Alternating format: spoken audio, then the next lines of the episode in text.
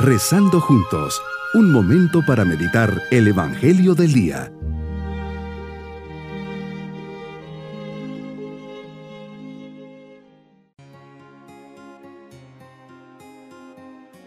Hoy viernes de la décima tercera semana del tiempo ordinario, les saludo de forma muy especial confiando en Dios que nos acompaña y cuida en todo momento. Señor, quiero escuchar tu palabra, quiero que me hables en la soledad, así como hablas con tus discípulos, así quiero hoy escuchar tu voz. Tú, Jesús, tienes palabras de vida, quiero ser feliz y tú me enseñas el camino de la verdadera felicidad. Y la verdadera felicidad está en estar contigo, en el silencio y en la sencillez. Creo que realmente me hablas, enséñame a escuchar tu voz. Meditemos en el Evangelio de San Mateo capítulo 9 versículos 9 al 13. Señor, hoy sales por los caminos y ves a un hombre llamado Mateo. Era recaudador de impuestos. De este encuentro nace una gran vocación. Será uno de tus doce apóstoles.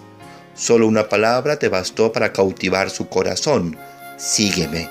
Al instante se levantó y te siguió. Tú le llamas y él responde. Ahí está la esencia de una vocación.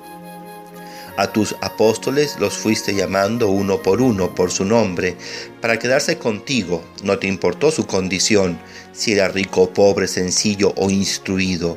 Tú ya habías elegido a simples pescadores y hoy escoges a un recaudador de impuestos, amigo de pecadores, de muy mala fama y estafador. De cada uno de ellos fuiste haciendo un verdadero instrumento de salvación. Todos entregarían su vida hasta dar su última gota. Así comienza la vocación de Mateo, sabiendo que él era uno de esos enfermos que necesitaba de tu mano sanadora. Este encuentro con Trigo trae su bien espiritual y el ordenamiento de sus afectos en su corazón, antes enfermo, por el deseo de poseer dinero. Luego de llamarlo te encuentras sentado a la mesa en casa de él. Muchos publicanos y pecadores también se sentaron a comer contigo.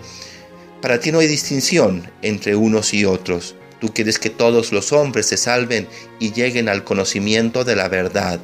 Al ver este espectáculo, los fariseos preguntan a tus discípulos, ¿por qué su maestro come con publicanos y pecadores? Y tú que escudriñas los corazones, les escuchas y les dices, no son los sanos los que necesitan de médico, sino los enfermos.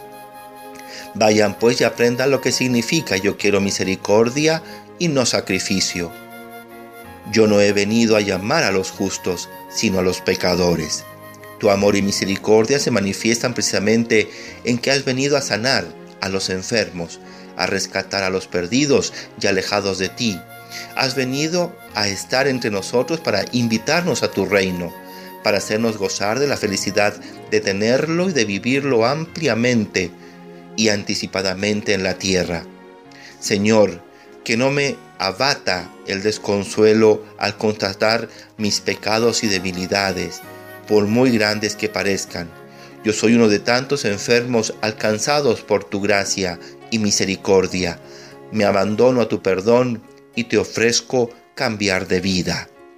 Mi propósito en este día es escuchar la voz de Jesús que me dice sígueme, para ser luz y ejemplo entre los hombres, para llevar su mensaje de salvación a todos los hombres, para tener a Dios por sobre el dinero y las cosas materiales.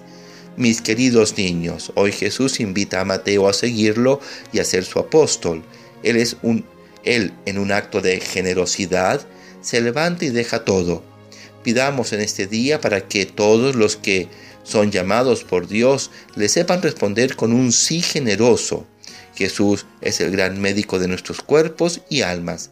Dejémonos curar por Él. Y nos vamos con la bendición del Señor. Y la bendición de Dios Todopoderoso, Padre, Hijo y Espíritu Santo, descienda sobre todos nosotros en este día. Bonito día.